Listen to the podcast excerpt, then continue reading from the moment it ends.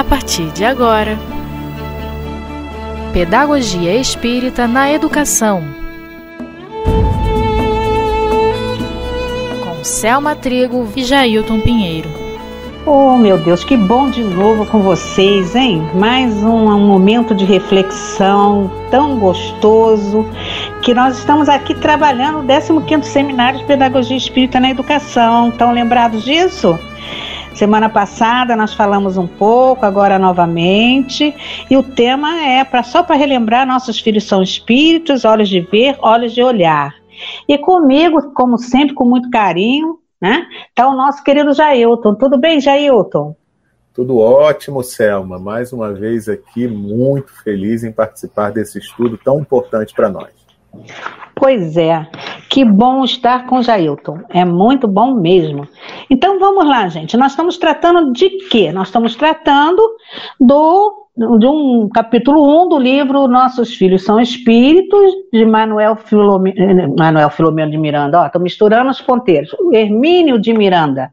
Né? O nome do livro é Nossos Filhos são Espíritos. É um livro maravilhoso em que Hermínio conta sua experiência e vai refletindo com relação a, ao nascimento da filha e outros temas mais que ele vai, ele vai desenvolvendo. Mas é, é, nós ficamos com o capítulo 1, que é essa parte do nascimento da primeira filha e suas reflexões. Então, hoje nós vamos tratar de um título bastante gostoso que tá, tem a ver com o título do livro, né? Olhos de ver, olhos de olhar. E a pergunta é: o que isso significa? Eu gostaria muito de estar com vocês, olhando para vocês, perguntando a vocês e querendo saber a resposta. Vou ver se eu consigo registrar pelas minhas vibrações, hein, pessoal? Vamos lá. Ele diz assim num trechinho lá do capítulo 1. Tudo quanto eu podia ver é que havia um pouco de mim naquele tépico bolinho de gente, à espera que tomasse nos braços e depois, pelas mãos, lhe mostrássemos como era o nosso mundo. Né? Então aí, vou repetir, tudo quanto eu podia ver é que havia um pouco de mim naquele tépico bolinho de gente, à espera que a tomasse nos braços e depois pelas mãos lhe mostrássemos como era o nosso mundo. Achei lindo essa parte. Então, o que, que o autor quis dizer com isso? O que, que isso significa? É que ele estava em busca de algo que estava além daquele corpinho, né? E ele estava com aquela reflexão, ó, ele, ele é, ela é tão miudinha, ela é tão pequenininha, ela é tão frágil, né? E olha o que, que eu tenho na uma, uma existência para segurar nas suas mãos e caminhar. Quando ele fala, lhe mostrássemos como era esse nosso mundo, é lhe dar as orientações apresentar essa vida terrena que ela iria viver, a ambiência que ela ia viver, as, os, os grupos de pessoas que ela ia conviver. É nesse sentido que ele estava se expressando, né? Então, a gente vê aí que essa compreensão, será que nós tivemos, quando aqueles que já tiveram filhos aí, que está nos ouvindo, né? Que tiveram filhos, será que nós tivemos tempo de olhar com esse olhar de fragilidade aquele bebezinho, de pensar quem será ele, né? O que, que eu vou poder realmente fazer por ele? É, o quanto de responsabilidade está nas minhas mãos? Ou a gente ficou naquela empolgação mais externa do que interna, menos reflexiva, da alegria do momento que é natural, né? Mas será que a gente, quando passou o momento do parto, tudo se acomodou, o bebê está arrumadinho, e que a gente olha, qual é o nosso primeiro pensamento? Pensem vocês aí. Qual foi o primeiro pensamento? Qual foi o primeiro sentimento que mergulhou em vocês? Não é isso, Jailton? É verdade, né? Eu não tive nessa encarnação essa experiência de ser pai, mas eu pude acompanhar através de alguns amigos, né? E os relatos sempre são assim de é, uma emoção que não existe igual na vida, né? e é. que realmente faz com que a gente pense e reflita. É só um corpo, né? Isso. É isso. Será que eu, é como ele diz aí, né? É, sentindo que era uma parte de mim, né? Não é mais ou menos esse o texto? Isso, isso mesmo.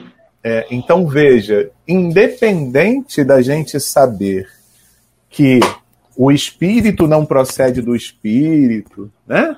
Que a, a, a individualidade existe e não existe aquilo que às vezes a gente costuma dizer, né? Puxou o pai, puxou a mãe por questões morais, né?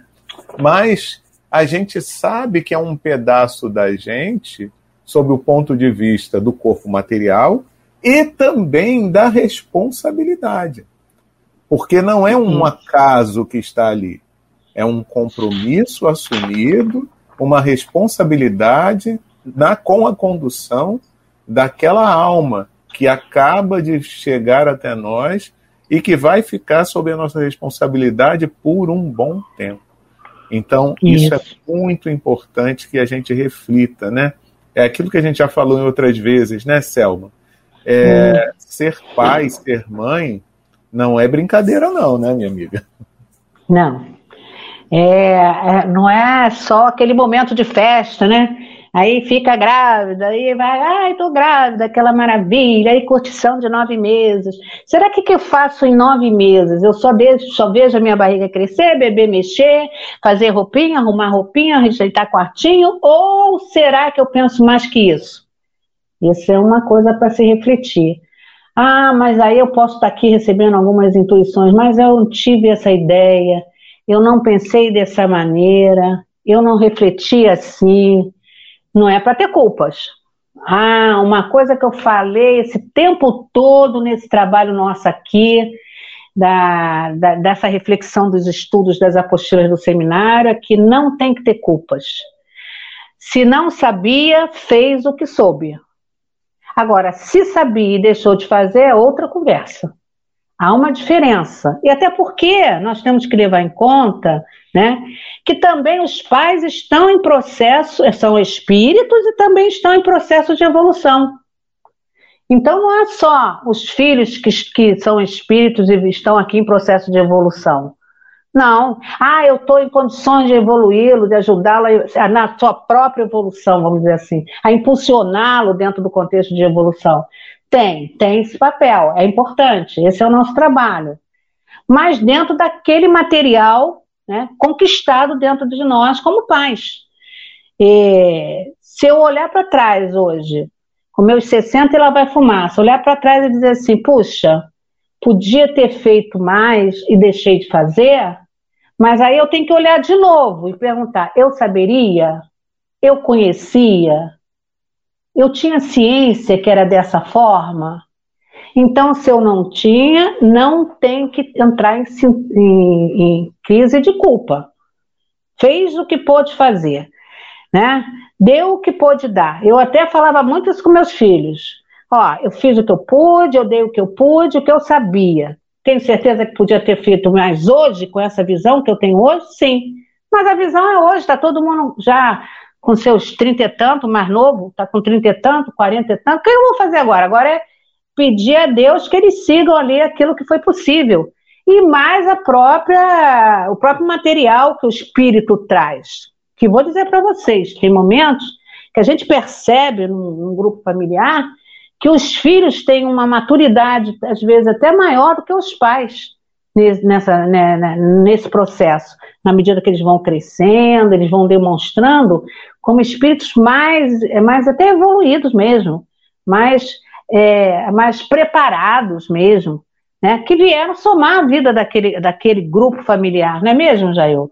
Com certeza, Selma. E uma outra coisa também que eu poderia acrescentar é o seguinte: mesmo tendo consciência que poderia ter feito, por ter, ter feito algo mais, por ter tido algum conhecimento, é, mas não fez por algum motivo, né? Porque nós não somos perfeitos, né? Então, Sim. em algum momento a gente vai falhar mesmo, vai errar.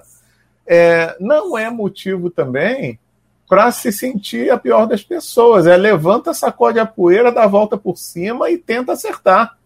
Né?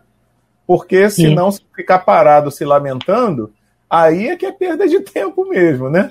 Então, é, falha é comum nesse estágio evolutivo em que a maioria de nós se encontra nesse planeta, né?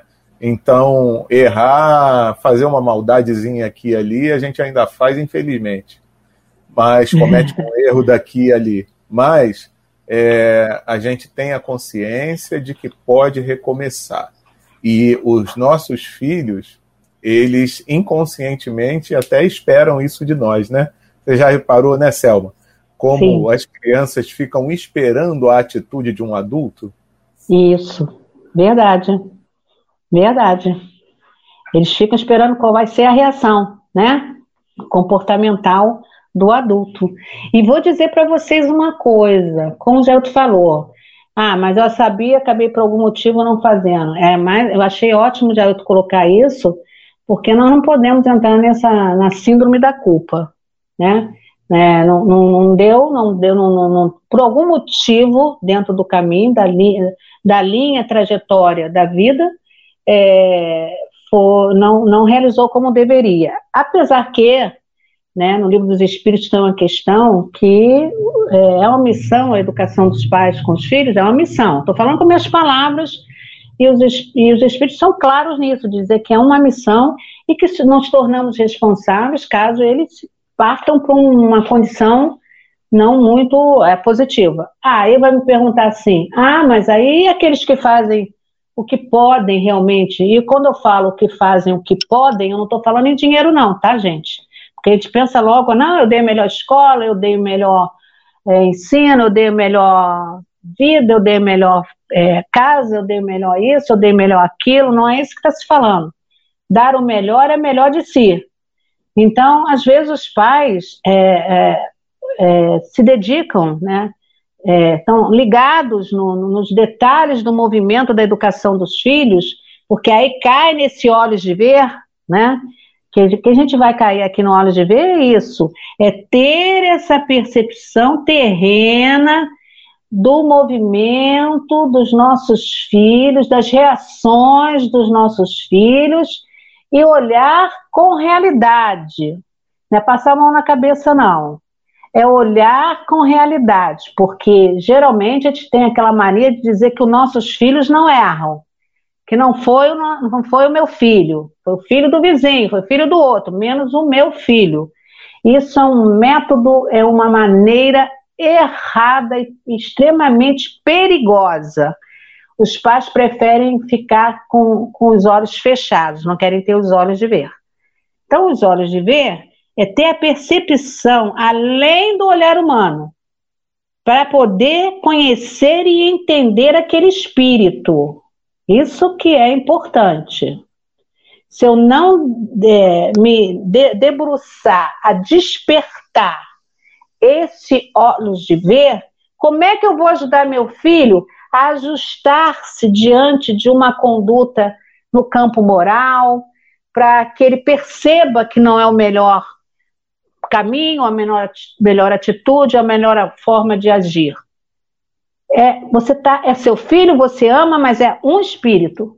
Isso a gente não pode esquecer nunca. Então é preciso esse olhos de ver. Não querer colocar trave nos meus olhos, porque meu filho vai ser sempre lindo. Não é assim que funciona. Porque lá na juventude, já tem uma outra pergunta do livro dos Espíritos, que, que, que, que é colocado que quando como é que o Kardec pergunta que chegou a certa determinada idade, o espírito começa a se revelar como realmente é. E é verdade. Né? Por quê? Toda a sua estrutura física está constituída, já está bem mais estruturada, principalmente o campo da, da, da mente, né? Está tudo ali já ajustado, ele já consegue, consegue conectar é, sair do mundo da fantasia para o mundo da realidade, e aí ele começa a perceber né, é o, as condições da vida. Então, aquilo que estava nele, conforme as, os despertamentos que são é, que contornam ele diante da vida, dependendo do, da sua essência, ele vai sendo, é, e dependendo do que recebeu de orientação, utilizando-se do livre-arbítrio, ele vai buscar aquilo que melhor lhe compraz. Mas se esse melhor que lhe compraz não for uma coisa boa e foi observado lá no início, é preciso ter, é possível é, fazer como se fosse lixar, né? Polir aquela situação que pode ser uma situação que pode agravar-se lá na frente. Não é isso, Jailton? Verdade, é por isso que aí a gente volta, bate na mesma tecla. Observação constante, orientação continuada e verificação de se o aprendizado está sendo feito ou não, né? E reiniciar, às vezes, até sob outro formato, se aquele formato inicial não der muito certo, né, Selma? Pois é, é isso mesmo. E interessante que tem aqui na apostila um, uma, uma fala de Jesus que, que Jesus falou assim: o pior cego é aquele que não quer ver, está lá em João 9. O pior cego é aquele que não quer ver. Né? E é isso mesmo. Por que, que eu vou. É, você sabe por que, que a gente não quer ver? Por orgulho mesmo, por vaidade. Sabe? Não, meu filho não é possível. Não, meu filho não fez isso. Não, não é possível que seja assim. Essa professora é perseguidora. Ah, essa escola não, não vale a pena. Meu filho não tem que continuar ali. Ah, porque a avó não tem tanto amor assim. Ah, porque o pai é não sei o que lá. Ou que a mãe é não sei o que lá. Então, não quer ver. E aí Jesus diz: o pior cego é aquele que não quer ver. Por quê? Tá, ele está se remetendo a quê? a uma vida sempre, simplesmente no olhar da matéria. Nós não vivemos só para nascer, para viver e para morrer. Há um espaço de tempo, espaço e tempo, do nascimento ao desencarne, com propósito útil, que é o desenvolvimento dos valores morais e espirituais.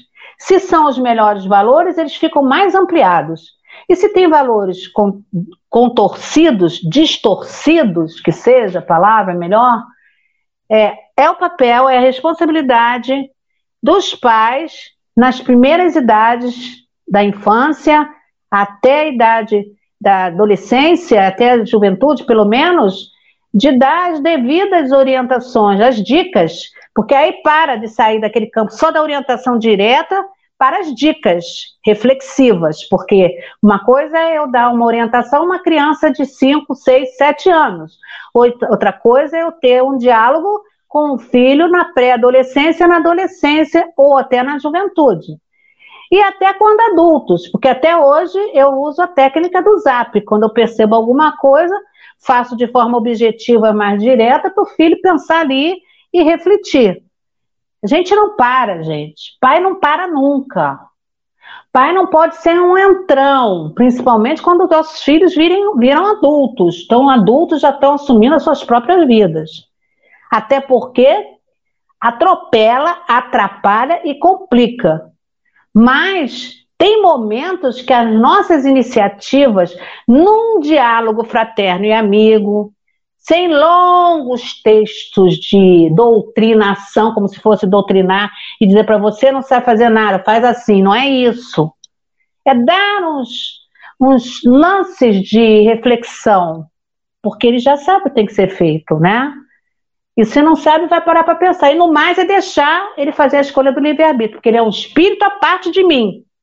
O que ele tem de formação que fez parte de mim é sua composição física sua composição física, tem a genética. Mas a espiritual, a genética espiritual é outra coisa. O processo espiritual é outro. Então, apesar de vivermos todos juntos, somos individualidades, né, Jailton? Tô falando demais hoje, hein, Jailton? Tá bom, tá falando coisa boa, isso que importa. Eu acho que você tocou agora num ponto também que é muito importante, Selma que é, é o respeito ao livre-arbítrio, né? Dentro, Isso. mas dentro da, da condição de uso desse livre-arbítrio em função da faixa etária da criança, do jovem, né? Então, vai ter momentos que não adianta, ele pode querer uma coisa, mas ele não vai conseguir aquela coisa porque a gente sabe, como pai, como responsável, que não é é, o melhor a ser feito. Então, por exemplo, está doente, precisa tomar uma injeção. É, ele vai dizer, eu não quero. Aí você vai dizer, ah, problema seu que não quer, porque. é assim mesmo. É, tem que tomar a injeção, entendeu? Mas conforme vai crescendo e vai ficando adolescente, vai ficando adulto, e vai tomando posse da, é, da, da liberdade de escolha, o pai, a mãe também tem que saber respeitar o que esse já adulto que começa a aparecer, né? É, precisa é. também é, ter, fazer as suas escolhas, e, mas tem a ver com o que você falou também, né, Selma? Isso não uhum. significa dizer um abandono. Isso. Tipo, ah, você já é grande, agora você faz o que quer. Não. Eu posso, como com qualquer amigo, é, sugerir, dar opinião, dar uma sugestão, né? Sem ser entrão, como você fala, sem querer impor, né, Selma? Isso. Mas, mas sim como uma dica, um, uma orientação, uma conversa fraterna, amiga. Eu acho que isso é dever do amigo, né? Também. Isso. Então, mesmo isso. que quando chegue a uma fase mais adulta, a gente não tenha mais aquela forma de condução é, como quando era criança, mas a gente ainda pode, como pai, como mãe, prosseguir naquelas orientações que a gente considere sendo adequadas, né? Porque, inclusive, né, é, tem uma questão, não sei se eu falei aqui já, mas tem a questão é, do, no livro dos Espíritos também. Social, desculpem, gente, que eu não trouxe o número das questões aqui nesse momento, mas posso até ver para lembrar vocês no próximo encontro nosso, na próxima semana. Mas é, que fala ah, mas se, ah, já falei, né? Faz tudo direitinho, os pais se esforçam, mas o filho vai buscar um caminho tortuoso. Livre-arbítrio do espírito já não tem nada a ver com os pais, é escolha do espírito. Acho que eu já falei, estou repetindo porque eu estou ficando velha. Então, o que é importante a gente entender? Que não, como Jesus falou, quando ele disse assim: é, cadê que está aqui em cima? O pior cego é aquele que não quer ver. Porque tem pais que caem numa acomodação, numa zona de conforto, porque a criança, ó, vamos fazer um, uma pesquisa de campo, vamos fazer uma pesquisa de campo lá no shopping. Agora não sei se está dando para isso, mas lá no shopping. Na, na, praça de alimentação. A criança faz pirraça, ela se joga no chão, ela é porque é, é o jeito dela reagir àquilo que está dando desconforto, que está saindo daquilo que ela gostaria. Até porque os espíritos hoje estão reencarnando não são os espíritos do meu tempo e do tempo de muitos da minha idade. Nós estamos com espíritos aí que rapidamente abrem os olhos, rapidamente está começando a andar, rapidamente começa a falar mamãe e papai, rapidamente começa a tomar iniciativas. Você vê ele ainda com um ano, dois, com um temperamento forte, determinado, já querendo do jeito que quer e já querendo fazer coisas que a gente fica bobo que está naquela idade ainda. Como é que conseguiu? Meu Deus! Então, são espíritos que vêm com um potencial de inteligência muito grande. Né? Então, se eu entro na. E educar dá trabalho. Educar é observação constante. Eu repito isso em todos, quase todos os programas aqui que a gente conversa. É observação constante. Então, é ficar. Quando falo em observação constante, é ter olhos de ver. Né? Então, não adianta, né? é, eu ficar é, na zona de conforto, eu ficar é, não querendo fazer uma de cego, naquela atitude, ver aquilo como natural, que é bobagem, é porque ela ainda é criança. Ah, não esquenta não, ele é criança, faz uma malcriação, não respeita uma pessoa, né? Fala um nome feio, e a gente acha que é natural.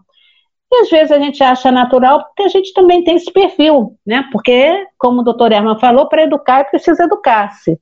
Eu não posso cobrar uma atitude do meu filho se eu não a tenho no meu cotidiano da vida. Né? Porque a gente já vê adolescentes dizer, você está falando isso para mim, você não faz? Muitos pais ouvem isso. Mas por que, que você está falando? Você não tem moral, ainda tem, tem uns que ainda falam assim, você não tem moral para falar isso para mim porque você nunca fez. E aonde fica? a situação do pai nessa hora, porque ele precisa exemplificar. E exemplificar não vem na teoria, no, blá blá blá, não. Exemplificar é nas ações, essas marcam. Palavras o vento leva. Você vai falar mil palavras, cem vão ser registradas, outras demais vão embora. Então, é na atitude. Na, não ao rigorismo, e como o Jailton falou, não no abrir tudo, deixar rolar, deixar fazer. E aí tem uns pais que têm um negócio, umas questões psicológicas, que eu vou dizer assim dessa forma. Ah, porque na minha juventude eu não fiz, na minha juventude minha mãe não deixou, na minha juventude eu não pude fazer aquilo, eu não pude fazer aquilo outro. Aí libera geral. Aí ele passa a se refletir nas atitudes do filho. Porque dá prazer ver o filho com liberdade total, porque era tal da liberdade que eu queria que meu pai travou. Eu lembro de um dia eu reclamar com o altivo sobre a questão que a minha mãe era muito rígida, muito rigorosa, que a minha mãe assim, assado. E ele virou para mim e falou assim: Você tem a mãe que você precisa ter. Imagina se minha mãe fosse muito frouxa. O que, que ele quis dizer? Você é um espírito rebelde. Em outras palavras, não é, Jailton? Se você não for, tivesse uma mãe que controlasse mais, você não seguiria para onde tinha que seguir. Entendeu, Jailton? Com certeza. Por isso que a gente repete, né? É todo um planejamento. Por isso, a gente precisa estar atento para saber qual é o meu papel nesse planejamento. Né? Isso. Então, o que que eu tenho que eu posso ajudar a esse espírito no processo do seu crescimento espiritual? E o que ele também traz que pode contribuir para o crescimento espiritual meu mesmo, né? Então, Isso. é estar atento, é fazer o que é possível e agradecer a Deus pela oportunidade de contribuir nesse processo de educação que é muito interessante, minha amiga Selma. E é muito interessante como passa rápido o tempo, a gente está tratando de coisas boas. é verdade. Está encerrando o nosso momento, mas graças a Deus teremos outros, né? E muita coisa gostosa para a gente conversar aqui, se alimentar, alimentar a alma, alimentar a possibilidade de conhecer, né? E se já foi, já foi. Como a gente é imortal, nada se perde, né? Teremos outras oportunidades. E vamos levar uma bagagem bacana para nossa existência nas próximas, não é verdade, Jair? É isso aí. E na próxima semana estaremos de volta para a continuidade desse estudo aqui, que é muito bom. Até lá, Se meus Deus amigos. quiser. Até um lá, grande abraço a todos.